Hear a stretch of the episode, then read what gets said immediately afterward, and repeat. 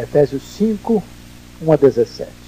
Sede, pois, imitadores de Deus, como filhos amados, e andai em amor, como também Cristo nos amou e se entregou a si mesmo por nós, como oferta e sacrifício a Deus em aroma suave.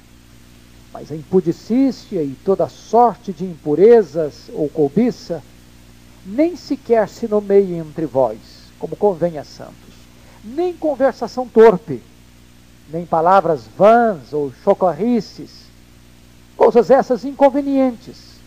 Antes, pelo contrário, ações de graças. Sabei, pois, isto: nenhum incontinente, ou impuro, ou avarento, que é idólatra, tem herança no reino de Cristo e de Deus.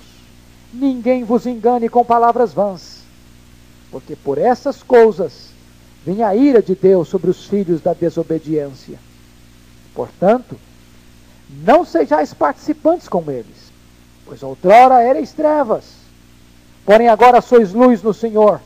Andai como filhos da luz, porque o fruto da luz consiste em toda bondade e justiça e verdade, provando sempre o que é agradável ao Senhor. E não sejais cúmplices nas obras infrutíferas das trevas, antes, porém, reprovai-as, porque o que eles fazem oculto, o só referir é vergonha. Mas todas as coisas, quando reprovadas pela luz, se tornam manifestas, porque tudo que se manifesta é luz. Pelo que diz: Desperta, ó tu que dormes, levanta-te de entre os mortos, e Cristo te iluminará. Portanto, vede prudentemente como andais, não como necios, e sim como sábios, remindo o tempo, porque, porque os dias são maus. Por esta razão, não vos torneis insensatos, mas procurai compreender qual a vontade do Senhor. Amém.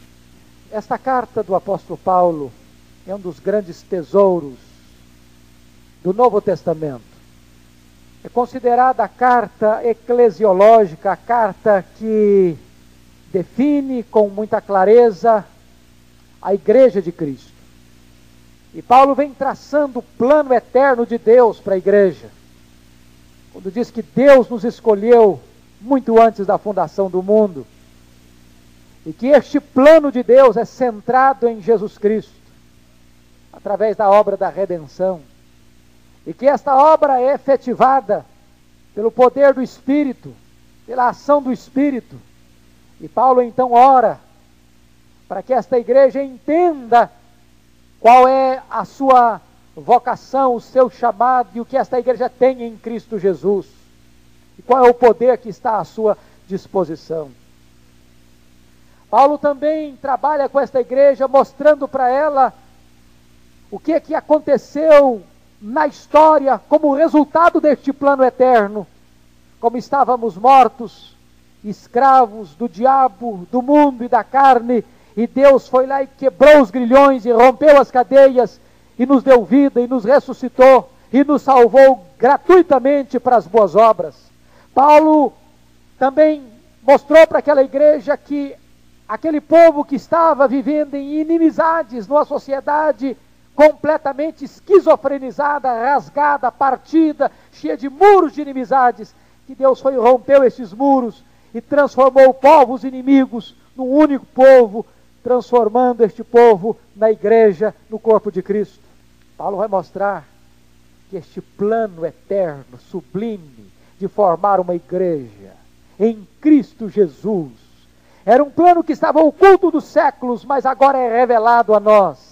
E esta sabedoria de Deus revelada no Evangelho estivera oculta até dos anjos, mas agora a igreja se transforma no palco que vai ensinar homens e anjos a sabedoria de Deus revelada em Cristo através do Evangelho. E Paulo mais uma vez ora para que a igreja possa tomar posse daquilo que é dela em Cristo Jesus. Quando chega no capítulo 4, Paulo começa a mostrar a necessidade da unidade da igreja. E no mesmo capítulo 4, Paulo começa a mostrar que esta igreja precisa não apenas ser una, mas precisa ter, ser também pura. E neste capítulo 5, Paulo tem uma exortação a fazer-nos, a necessidade de imitarmos a Deus. Mas neste particular, nós precisamos evitar dois extremos. O primeiro extremo é o extremo da teologia, de que o homem é um semideus. Então muitos entendem que imitar a Deus é ensaiar ser o próprio Deus, é ter cacuete de Deus, é assumir a posição de Deus. E esta teologia diz que há poder em nossas palavras, basta o homem decretar e as coisas acontecerão. Basta o homem é, dar uma ordem e o mundo espiritual se moverá em, em obediência ao comando da terra. Mas não é assim que as Escrituras nos ensinam, e não é desta forma que Paulo está querendo dizer que nós temos que imitar a Deus. O segundo extremo que temos que evitar, nesse particular de imitar a Deus, é a teologia de que Deus é um ser em desuso. É a teologia da secularização, onde não há espaço para Deus, onde Deus não é pertinente, onde Deus não é necessário, onde Deus não tem lugar, onde Deus não tem espaço, onde Deus é descartado, portanto não tem que se imitar a Deus. Mas, meus irmãos, nós temos que entender a expressão sede imitadores de Deus. Porque há um particular em que Deus nunca pode ser imitado. Por exemplo, nós nunca poderemos imitar a Deus na sua soberania. Nós nunca poderemos imitar a Deus nos seus atributos incomunicáveis: alta existência, imutabilidade, imensidão, infinitude, onisciência, onipresença, onipresença, onipotência nós jamais poderemos imitar a Deus nesses atributos. Por exemplo, nós não poderemos imitar a Deus na obra da criação, nem muito menos na obra da redenção. Então, o que é que Paulo quer ensinar para nós quando diz: sede imitadores de Deus, como filhos amados? Vocês perceberem, esta ordem de imitar a Deus, ela é uma ordem constante na Bíblia. E Jesus Cristo disse: Sede vós perfeitos, como perfeito é o vosso Pai celeste. Jesus nos ensinou a amar e a perdoar os nossos inimigos para nos tornarmos filhos do Pai celeste. E assim como Deus nos amou, diz João, devemos amar-nos uns aos outros. Então a Bíblia nos exorta a imitar a Deus em que particular? Nos exorta a imitar a Deus no particular e no aspecto do amor. Vejamos quando se trata de imitar a Jesus. Jesus diz assim: Novo mandamento vos dou, que vos ameis uns aos outros, assim como eu vos amei. Doutra feita, Paulo diz: Tende em vós o mesmo sentimento que houve também em Cristo Jesus Assim como Deus nos acolheu em Cristo, devemos acolher-nos uns aos outros. Ou maridos, amai vossas mulheres como Cristo amou a igreja. Assim como Deus nos amou e nos deu o seu filho, nós devemos também dar a nossa vida pelos irmãos. Ou seja, todas as vezes que a Bíblia nos fala de imitar a Deus ou imitar a Jesus, jamais é no sentido de imitar os atributos incomunicáveis de Deus, mas é de imitar a atitude de Deus de amar e de doar-se. Se vocês perceberem, aqui uma coisa interessante, porque a Bíblia diz que Deus é amor, então devemos imitar a Deus amando. A Bíblia diz que Deus é luz, e devemos viver como filhos da luz. E a Bíblia diz que Deus é verdade e devemos viver de maneira sábia. E é nesse sentido então que gostaria de trabalhar com os irmãos. Como é que nós podemos imitar a Deus? Em primeiro lugar, os versos 1 e 2 nos ensinam que nós imitamos a Deus quando nós andamos em amor. Você vê que ser depois, versículo 1, ser depois imitadores de Deus como filhos. A característica do filho é imitar o pai. O filho herda a natureza do pai. E nós somos filhos de duas maneiras. Nós somos filhos porque fomos adotados na família de Deus. Mas quando você adota uma criança, ela recebe o seu nome, mas não recebe a sua natureza. Ela recebe o seu nome, ela recebe o seu nome, mas não recebe a sua carga hereditária. Nós somos filhos adotivos, mas a Bíblia diz mais. Nós fomos gerados da divina semente, nós fomos gerados de cima, nós fomos gerados do Espírito, nós fomos gerados de Deus e nós somos coparticipantes da natureza divina. Nesse sentido, a nova natureza foi implantada em nós e, portanto, nós podemos imitar a Deus, porque somos coparticipantes da natureza divina. É por isso que nós somos filhos de Deus. E Jesus deixou de ser o unigênito de Deus para ser o primogênito de Deus, e nós somos membros da família de Deus. E uma das características do filho é imitar o pai. É interessante que imitar aqui, na palavra, na língua grega, é a palavra mimesis, de onde vem mímica. E certamente os romanos e os gregos entendiam muito bem o significado dessa palavra. Paulo estava falando de uma palavra altamente usada na sociedade daquela época. Por exemplo, a, quando se falava, por exemplo, em se ser um grande orador, tinha três coisas que um orador precisava aprender. Um orador precisava de teoria, um orador precisava de mimesis ou de mímica, e um orador precisava de prática. Se alguém quisesse ser um grande orador, ele tinha que imitar os grandes oradores da época ou do passado. Ele tinha que conhecer a teoria, ele tinha que imitar o estilo dos grandes oradores e ele tinha que ter prática. Paulo está dizendo: se você quiser ser um grande orador, você precisa imitar os grandes oradores. Mas se você quiser ser santo, você tem que imitar a Deus.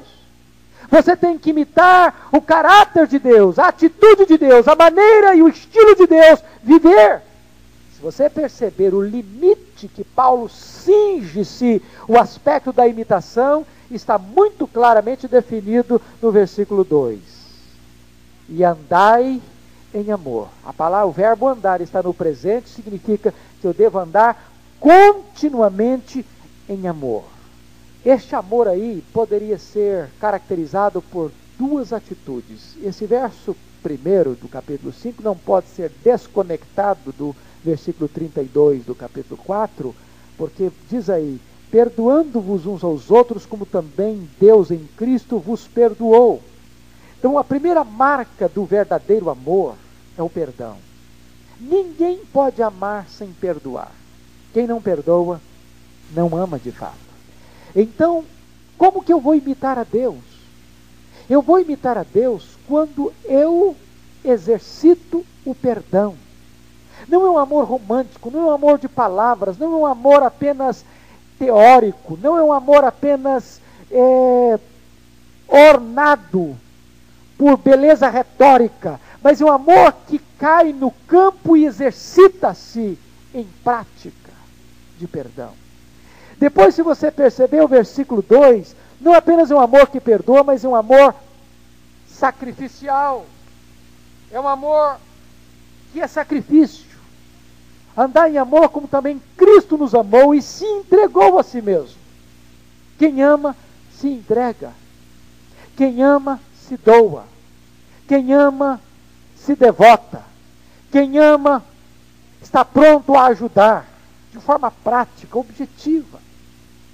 E a Bíblia diz que este ato de Jesus de amar e de se entregar, de se devotar, de se sacrificar, de se entregar como oferta, que isso foi agradável aos olhos de Deus. Como é que você e eu podemos imitar a Deus? Como você ama seu vizinho, seu irmão, seu parente, até seu inimigo, pronto a perdoá-lo, pronto a buscar uma ocasião para ajudá-lo, para servi-lo. A Bíblia diz que Deus prova o seu amor para conosco pelo fato de ter Cristo morrido por nós. De que forma? Quando? Quando éramos ainda pecadores. Amar quem nos ama, amar pessoas agradáveis, não precisa esforço. Até os gentios fazem isso. Você imita Deus quando você é capaz de amar e servir e até se doar e se sacrificar por alguém que ofende você, machuca você, fala mal de você, persegue você. Este é o amor que precisamos imitar. É o amor com que Deus nos amou. A segunda coisa que esse texto está nos mostrando agora, nos versículos 3 a 14, não é apenas andar em amor, mas nós vamos imitar a Deus andando como filhos da luz. E veja você, a partir do verso 3, que Paulo vai passar do alto sacrifício para a autoindulgência. A ordem andar em amor é seguida da condenação, da perversão do amor. Olha que coisa interessante. Paulo agora vai mostrar que você que é salvo, você que é filho amado de Deus, não pode mais sustentar um estilo de vida que faz parte daqueles que não conhecem a Deus. Por quê? Porque os crentes são santos, porque os crentes são reis e porque os crentes são luz. Vamos perceber isso melhor. Observe aí você os versos 3 e 4 e Paulo está falando de duas categorias de pecado. Veja o verso 3, ele está falando de, da categoria dos pecados sexuais. Mas a impudicícia, essa palavra é uma palavra. Ah, dá para desligar só esse ventilador para mim? Eu não vou conseguir manter minha Bíblia no lugar que eu quero. Vocês sacrificam um pouquinho aí e me ajudam. Obrigado. Essa palavra impudicícia não é uma palavra muito comum, não é verdade? É a palavra imoralidade, mas a imoralidade, toda sorte de impurezas, impurezas sexuais, ou cobiça, nem sequer nomeie entre vós, como convém a santos. Paulo está agora tratando da questão da condição do homem sem Deus que vive no contexto da imoralidade sexual. Paulo está descrevendo o mundo da sua época. Quem participou da palestra domingo passado sobre a questão da pornografia se lembra bem de que a pornografia tem sido uma das marcas dessa sociedade falida, decadente, que não leva em conta Deus, nem a sua palavra, nem a verdade. Mas a decadência moral, a sujidade, a perversão do coração do homem não é uma coisa nova.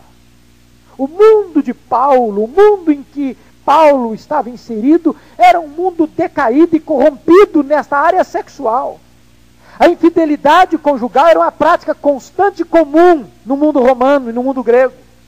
Aliás, essa perversão, é, ela se alastra no mundo grego, e o mundo grego então influencia o mundo romano.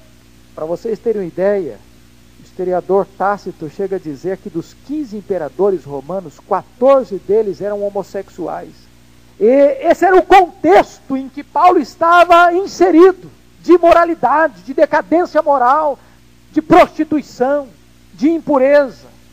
E Paulo chega aqui a dizer que esse tipo de pecado são coisas inconvenientes, que não convêm aos santos que a igreja não pode mais estar imiscuída, misturada com esse tipo de prática.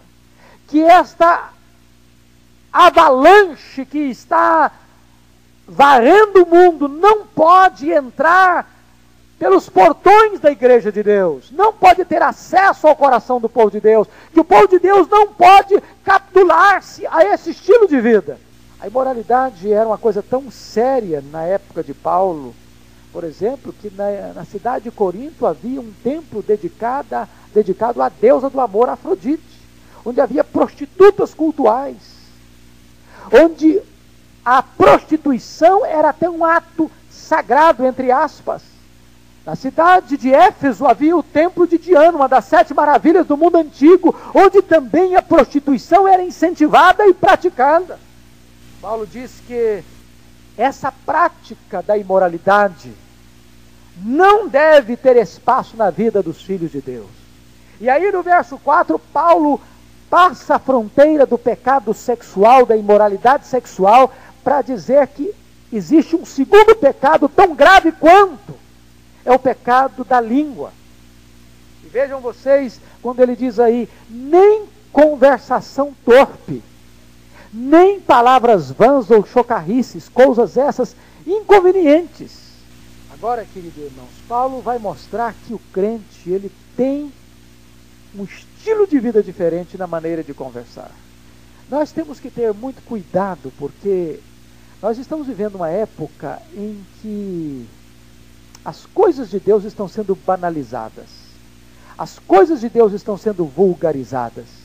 E, sobretudo, a televisão tem sido um dos grandes instrumentos para minar a questão sagrada, ou a questão do sagrado.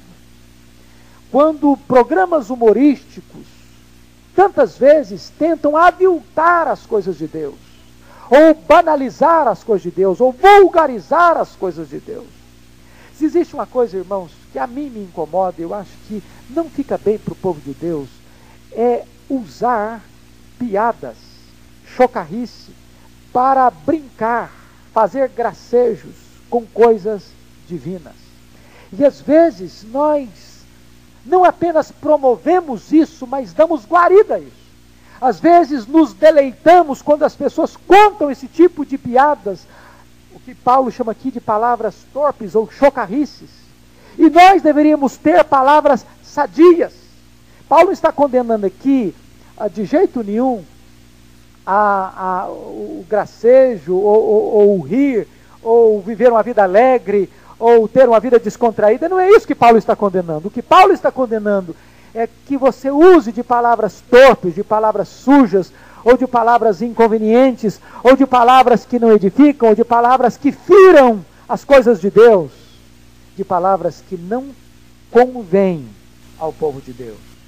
Palavras obscenas, piadas imorais, ou banalização do sagrado, ou mesmo quando nós é, ferimos uns aos outros com comentários desairosos, com comentários sutis, ou com críticas indiretas, quem sabe ofendendo a honra, ou quem sabe maculando o nome, ou quem sabe fazendo uma crítica ao templo do Espírito Santo, nós deveríamos fugir dessas coisas. Estas coisas entristecem o Espírito Santo de Deus, e Paulo diz: isto não convém aos filhos de Deus, são coisas inconvenientes. Paulo diz que nenhuma palavra torpe deve sair da nossa boca. Antes, palavras que edifiquem, palavras oportunas, palavras que abençoem, palavras que construam. A palavra de Deus diz lá em Tiago, capítulo 3, que aquele que controla a sua língua é um perfeito varão. E que um dos sinais, um dos sinais da religião pura e sem mácula é essa, dominar a língua. A língua, embora pequena, ela pode ser um instrumento de destruição, como uma fagulha incendeia uma floresta inteira. Então temos que ter muito cuidado com a questão da fala. Muito cuidado. Paulo diz que tem que ser uma marca do povo de Deus. Agora, queridos, qual é o incentivo e o encorajamento que Paulo traz para nós nesse texto para termos uma vida santa como filhos da luz? Paulo vai nos dar aí duas exortações muito importantes. A primeira delas é dizer: nós temos que evitar o pecado da imoralidade sexual e o pecado de uma língua suja. Primeiro, porque se nós cometermos esses pecados, nós inevitavelmente, inexoravelmente, enfrentaremos o julgamento de Deus. Veja os versículos 5 a 7. Sabei, pois, isto Olha o que Paulo diz: nenhum incontinente, ou impuro, ou avarento, que é idólatra, tem herança no reino de Cristo e de Deus. Vamos entender isso. Não é que Paulo está dizendo que se você teve um pensamento impuro, então você já está no inferno. Não é isso que Paulo está dizendo. Porque se fosse assim, nenhum de nós chegaria ao céu. O que Paulo está dizendo é que se existe uma pessoa que se diz cristã, se diz convertida, e que é cativo, prisioneiro do pecado sexual, da pornografia, da impureza mental, da prostituição, da lascívia, e que alimenta o seu coração com a impureza, com a lascívia, e que alimenta os seus olhos com a impureza, e que abastece o seu coração com a impureza, e que a prática da sua vida é a impureza. Esta pessoa está enganando a si mesma. Ela não vai herdar o reino de Deus, porque Deus não nos salvou no pecado, Deus nos salvou do pecado. Aquele que pratica o pecado é escravo do pecado. Paulo chama atenção para isto, saber isto. Nenhum incontinente ou impuro herdará o reino de Cristo. E Paulo já disse isso lá em Gálatas capítulo 6, versículo 9 e 10. 1 Coríntios capítulo, melhor, 1 Coríntios capítulo 6, 9 e 10. Ele está tratando desta mesma situação. E Paulo é claro ao afirmar lá o seguinte: Ou não sabeis que os injustos não herdarão o reino de Deus? Não vos enganeis, nem impuros, nem idólatras, nem adúlteros, nem efeminados, nem sodomitas nem ladrões, nem avarentos, nem bêbados, nem maldizentes, nem roubadores herdarão o reino de Deus. Aqueles que permanecem nesta prática desses pecados não herdam o reino de Deus, ou seja, quem permanece nesta prática está dando uma clara evidência que não nasceram de novo, porque se alguém nasceu de novo, é nova criatura, as coisas antigas que tentam silenciar a voz de Deus. Na época de Paulo, Existiam alguns mestres que diziam o seguinte: não, o que você faz com o seu corpo não tem problema. O corpo não tem nenhum valor. O que tem valor é o espírito. O corpo é apenas o claustro da alma. E é bom você pecar mesmo, que quanto mais você peca, mais você dá chance à graça de Deus de evidenciar-se na sua vida. E Paulo pergunta no capítulo 6 de Romanos: Como viveremos nós no pecado, nós os que para ele morremos? Não, pelo contrário, ninguém vos engane com palavras vãs, porque por essas coisas vem a ira de Deus sobre os filhos da desobediência. Quem são os filhos da desobediência? São aqueles que, embora, embora conheçam a lei de Deus, desobedecem-na são aquelas pessoas que dizem seguinte: não, a Bíblia é muito reducionista. Como Marta Suplicy ensina no seu livro Conversando sobre o Sexo, ela diz o seguinte: que quando uma pessoa está enfrentando um problema de culpa, por adultério, por fornicação, ou por homossexualismo, e vai procurar então um terapeuta, um conselheiro, ela diz: o problema não é o ato, o problema não é a prática, o problema é a culpa. Remova a culpa e está tudo resolvido. O problema é o grilo da sua cabeça. Eu estava conversando com um conselheiro e ele estava me dizendo que conversou com um jovem recentemente que estava com um grande dilema da questão da homossexualidade e conversando com aquele jovem sobre o problema, e até um dia o jovem chegou para ele e disse: Pastor, eu estou resolvido, acabou minha crise, não tenho mais conflito. Quando o pastor pensou que ele estivesse dizendo: Não, eu rompi essa dificuldade, acabou com isso, agora eu assumi quem eu sou. Eu vou assumir a minha homossexualidade, não tem mais crise. O mundo diz isso, o problema é a culpa. Remova a culpa, acabe com a culpa, e você não vai ter mais problema. Não encare esta visão reducionista das Escrituras. Mas, queridos irmãos, a Bíblia está dizendo o seguinte no verso 6: Ninguém vos engane com palavras vãs, porque por estas coisas vem a ira de Deus sobre os filhos da desobediência. Quando Paulo escreve sobre este assunto em Tessalonicenses, ele diz que Deus não nos chamou para impureza e sim em santificação. E com esta matéria, matéria do sexo, cada um saiba possuir o seu próprio corpo em santificação e honra, não com o desejo de lascívia, como os gentios que não conhecem a Deus, e que com esta matéria ninguém defraude a seu irmão, porque contra todas essas coisas, como antes vos avisamos e testificamos claramente, Deus é o vingador. E de que maneira Deus é o vingador? De forma dupla. Primeiro, Deus é o vingador à luz de Romanos capítulo 1, quando Deus chega ao ponto de entregar a pessoa ao seu próprio desejo. Não há grau de degradação mais profunda na vida de um ser humano quando Deus, no exercício da sua ira, entrega a pessoa aquilo que ela mesma deseja. Diz lá Romanos 1, 24, 26, 28. Por isso Deus os entregou a uma disposição mental reprovável para cometerem toda sorte de torpeza, homem com homem, mulher com mulher, e Deus vai então entregando as pessoas aos seus próprios desejos. A segunda maneira de Deus exercer a sua ira é quando Deus aplica a sua condenação final. Não herdarão o reino de Deus. E Paulo precisa exortar a igreja de Éfeso, dizendo: Meus irmãos, este estilo de vida do mundo não pode mais ser um estilo de vida copiado pela igreja de Deus. Por quê? Porque vocês são filhos da luz. Aí o versículo 7, Paulo diz o seguinte: portanto, agora está concluindo, não sejais participantes com ele. Paulo não está proibindo você de conviver com as pessoas não convertidas. Do contrário, diz ele, nós teríamos que sair do mundo. Ele está falando de não sermos participantes com eles, ou seja, de não sermos parceiros deles nos seus pecados, de não aprovarmos, de não praticarmos aquilo que as pessoas praticam, não aplaudirmos aquilo que Deus condena.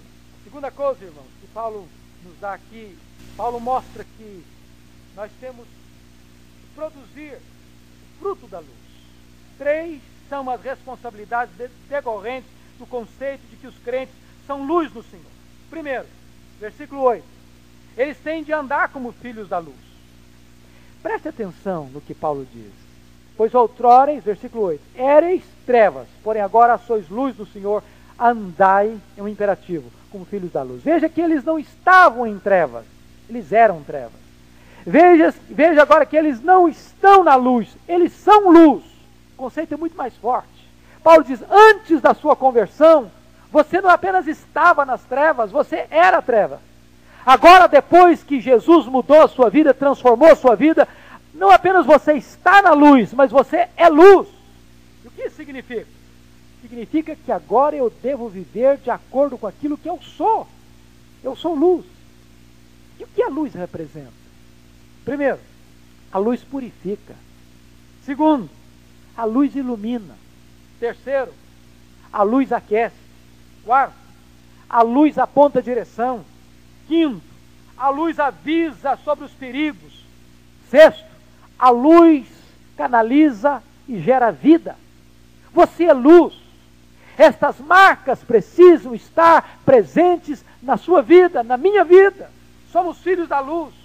Paulo diz, como filhos da luz, versículo de número 9, nós precisamos é, produzir frutos luminosos, porque o fruto da luz consiste em toda bondade e justiça e verdade contrastando com o estilo de vida que vivíamos quando éramos trevas. Uma vida de injustiça, uma vida de engano e uma vida de traição, de impureza. Mas Paulo diz, queridos irmãos, que nós assim não podemos, devemos viver como filhos da luz. O que, que Paulo está querendo dizer com isso? Que nós não podemos viver a vida dupla. Viver na luz como filho da luz significa viver uma vida íntegra íntegra, transparente, onde você não aparenta ser o que você não é, onde você não tem que botar uma máscara, um véu, um capuz, querendo demonstrar ou revelar ou teatralizar algo que na prática você não está vivendo. Você viver como filho da luz. Versículo 11, Paulo diz que não basta apenas viver como fi filhos da luz, mas ele mostra duas coisas que precisam existir ainda na nossa vida, no verso 11. Primeiro, ele fala negativamente: e não sejais cúmplices nas obras infrutíferas das trevas. Não faça parceria. Não contribua para o pecado. Não facilite. Não dê as mãos àquele que quer cair e levar você também para o buraco. Não seja cúmplice com ele. Agora, positivamente. Antes, porém, reprovai as obras infrutíferas das trevas. Ou seja, reprovar é um ato positivo, não é ser omisso, não é ocupar uma posição cômoda, é atitude ativa de não concordar, de reprovar, de expor aquilo que é treva. Quando chega verso de número 13, Paulo vai dizer que o pecado não pode ficar oculto diante da luz. Veja o verso 13. Vamos, vamos pegar ainda o verso de número 12. Eu acho isso aqui muito forte, irmãos. As obras das trevas são indizivelmente más, porque o que eles fazem oculto, o só referir é vergonha. Vamos, vamos entender isso. Paulo está dizendo que nós devemos ter cuidado até mesmo na maneira de condenar o pecado. Paulo está dizendo que nós devemos ter cuidado até na maneira de exortar contra o pecado. Paulo está dizendo que nós devemos ter cuidado até na hora de pregar sobre essas coisas.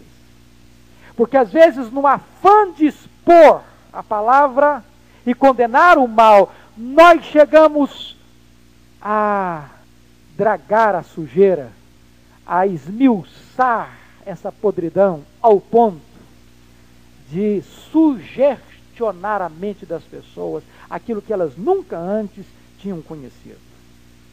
É por isso que nós temos que ter muito cuidado com essa tendência moderna dos chamados testemunhos. Já perceberam que está na moda hoje?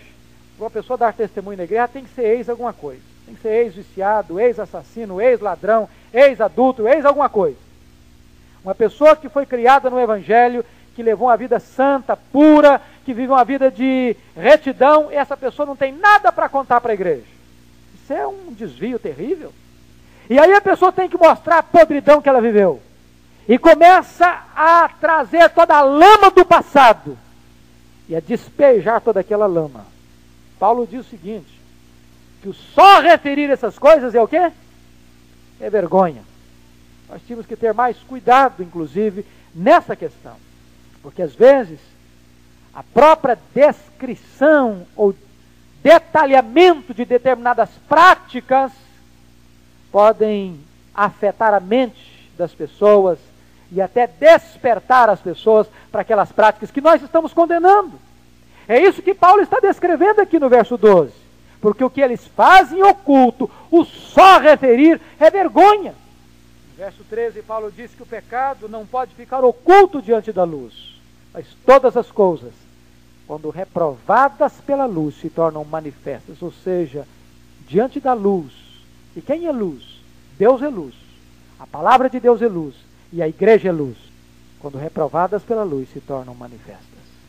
Ou seja, Paulo está dizendo que na igreja de Deus não pode ficar as coisas encobertas, debaixo do tapete que as coisas precisam ser manifestas. E aí Paulo traz uma palavra no verso 14, que foi um dos hinos da igreja primitiva, e mostra a obra da conversão na nossa vida, dizendo que a conversão é o despertar de um sono, que a conversão é o despertar da morte, que a, que a conversão é o arrancar das trevas para a luz, quando pelo que diz, desperta tu que dormes, levanta de entre os mortos, e Cristo te iluminará. Que coisa fantástica. O que é a obra de Deus em nós? É tirar-nos do sono da morte, é tirar-nos da própria morte, é tirar-nos das próprias trevas. Finalmente, irmãos, o que é imitar a Deus? Imitar a Deus é andar em amor, imitar a Deus é viver como filhos da luz, imitar a Deus é andar em sabedoria. Versículos 15 a 17. E por que é que Paulo diz isso? Por quatro razões. Primeiro, ele diz: nós devemos viver com sabedoria, primeiro, porque a vida é curta. Segundo, porque os dias são maus. Terceiro, porque Deus nos deu a mente para raciocinar. Quarto, porque Deus tem um plano para a nossa vida. Eu quero que você observe só duas coisas preciosas que eu chamo a sua atenção. Primeiro, que é andar em sabedoria. Primeiro, as pessoas sábias tiram maior proveito do seu tempo. Portanto, vede prudentemente como andais, não como necios e sim como sábios, remindo o tempo, porque os dias são maus. A palavra remir significa comprar. E no contexto aqui você está comprando tempo. E a palavra tempo aqui não é cronos, mas é kairos. É comprar, remir oportunidades. Ou seja, aproveite as oportunidades. Oportunidade é uma coisa que chega, que pode ir embora. Ontem eu estava pregando e um senhor que estava ouvindo diz: Pastor, o senhor usou a ilustração para a oportunidade da cidade. Quando eu estava contando como os gregos descreviam a oportunidade, como existe em Paris uma estátua à oportunidade. É um homem com asas nos pés e asa nas costas, na posição de um corredor, com asas de águia e com um tufo de cabelo na frente e calvo atrás. Ou seja, a oportunidade está batendo asas e se você não agarrá-la pela frente, você não consegue apanhá-la mais. E ele diz, pastor, eu preciso contar para o senhor a ilustração da roça, porque eu sou um lavrador. Ele diz o seguinte: cavalo arriado só passa por você uma vez. Ou seja, Paulo diz: aproveite as oportunidades, agarre as oportunidades. Você já percebeu que para todo mundo o tempo é o mesmo? 60 minutos por hora e 24 horas por dia? Algumas pessoas aproveitam as oportunidades, outros desperdiçam-nas. Algumas pessoas fazem tanto num dia de 24 horas, os outros veem o tempo passando. Paulo diz: você, como sábio, precisa remir o tempo, porque os dias são maus. Aproveite o tempo, aproveite as oportunidades. Estava lendo uma ilustração interessante, um aviso. Olha bem esse aviso perdidas ontem em algum lugar entre o nascer e o pôr do sol, duas horas de ouro, cada uma cravejada com 60 minutos de diamante. Nenhuma recompensa é oferecida, pois foram-se para sempre.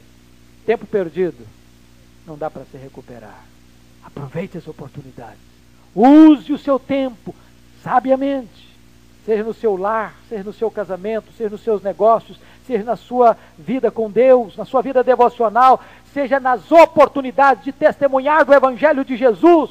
Eu estava pregando ontem ah, e a Valma estava partilhando o mesmo texto aqui ontem na reunião de oração, daquele Bartimeu cego, mendigo. Ele era cego, ele não podia ver. Mas alguém certamente chegou para ele e disse: Ó, oh, Jesus está passando por Jericó. Já pensaram se ninguém falasse para aquele homem que era Jesus? Ele não saberia que Jesus estava passando por ali, ele simplesmente escutaria um barulho tropel da multidão. Mas alguém aproveitou a oportunidade e disse para aquele cego: Jesus está passando por Jericó e é a última vez que vai passar por aqui. Nunca mais Jesus passou por Jericó. Aquela era a última viagem dele, passando por Jericó. Aquele homem agarrou a sua oportunidade. Temos que aproveitar as oportunidades. Quando Jonathan Edwards tinha 18 anos de idade, ele escreveu no seu diário: resolvido, nunca perder um só momento de tempo, mas sim tirar proveito dele da maneira mais proveitosa que eu puder. Jonathan Edwards teve 11 filhos, estudava 11 horas por dia, pregava a palavra de Deus com graça e poder Talvez nenhum homem tenha influenciado mais a história americana do que ele. Decidido, aos 18 anos, decidido, nunca perder um só momento de tempo. Irmãos, quantas vezes nós desperdiçamos tempo e tempo é sagrado? Quantas vezes a gente fica falando nada, conversando nada, onde você se coar na peneira, não sobra nada. O tempo é precioso e Deus nos o concede para que possamos remi-lo, aproveitando as oportunidades. Portanto, quando Deus colocar uma pessoa perto de você, aproveite essa oportunidade. Quem sabe essa pessoa não vai ter chance mais de ouvir? Ou quem sabe você nunca mais vai encontrar essa pessoa? Paulo diz assim: remindo o tempo, porque os dias são maus. Versículo 17. Segunda coisa que Paulo diz: as pessoas sábias discernem a vontade de Deus. Por esta razão, não vos torneis insensatos, mas procurai compreender qual é a vontade. Foi esta a oração que Jesus Cristo fez. Pai, não a minha vontade, mas a tua. E ele nos ensinou a orar. Seja feita a tua vontade, assim na terra como no céu. Descobrir a vontade de Deus, meus irmãos, é a coisa mais importante na vida. Uma pessoa é plenamente feliz e realizada quando ela tem consciência de que está no centro da vontade de Deus. Você conhece aquela belíssima história do nosso missionário pioneiro Ashbel Green Simonton, quando aos 26 anos de idade ele resolve deixar a sua pátria, deixar a sua família. Seu pai era presbítero, seu pai era médico, seu pai era deputado federal por duas legislaturas. E ele recebe o chamado de Deus para vir para o Brasil logo que terminou seu curso no seminário de Princeton. E alguém chegou para ele e disse: Simon, você é louco deixar um país confortável como a América. Sua mãe já está idosa, precisando de você. O conforto convite de grandes igrejas para ir para um país pobre como o Brasil, com tantas doenças endêmicas, sem que você conheça a língua, isso é loucura. Simon respondeu: a maior loucura na vida de um homem, ainda que cercado de vantagens, é estar fora da vontade de Deus. O lugar mais seguro para a vida de um homem, ainda que cercado de perigos, é estar no centro da vontade de Deus. Você está no centro da vontade de Deus. Paulo diz que precisamos aprender isso. Eu termino fazendo algumas perguntas. Você tem imitado a Deus, amando, perdoando e se doando para as pessoas? Qual foi a última pessoa que você abençoou nesta última semana ou neste último mês? Qual foi a pessoa que você serviu de uma maneira generosa e até sacrificial. Você tem fugido da impureza sexual, tem desligado a televisão, tem resistido à tentação. Como é que você tem lidado com os pecados da língua? Você tem tido vitórias nesta área? Ou de quando em vez ainda você se colhe falando mal de alguém? Ou ainda se colhe com palavra impura nos lábios? Você tem reprovado o que é errado em sua vida e na vida das outras pessoas? Você tem aproveitado as oportunidades que Deus tem lhe dado. Você está vivendo no centro da vontade de Deus. Que Deus nos ajude a vivermos como imitadores de Deus. Que seja assim para a glória do seu nome. Amém.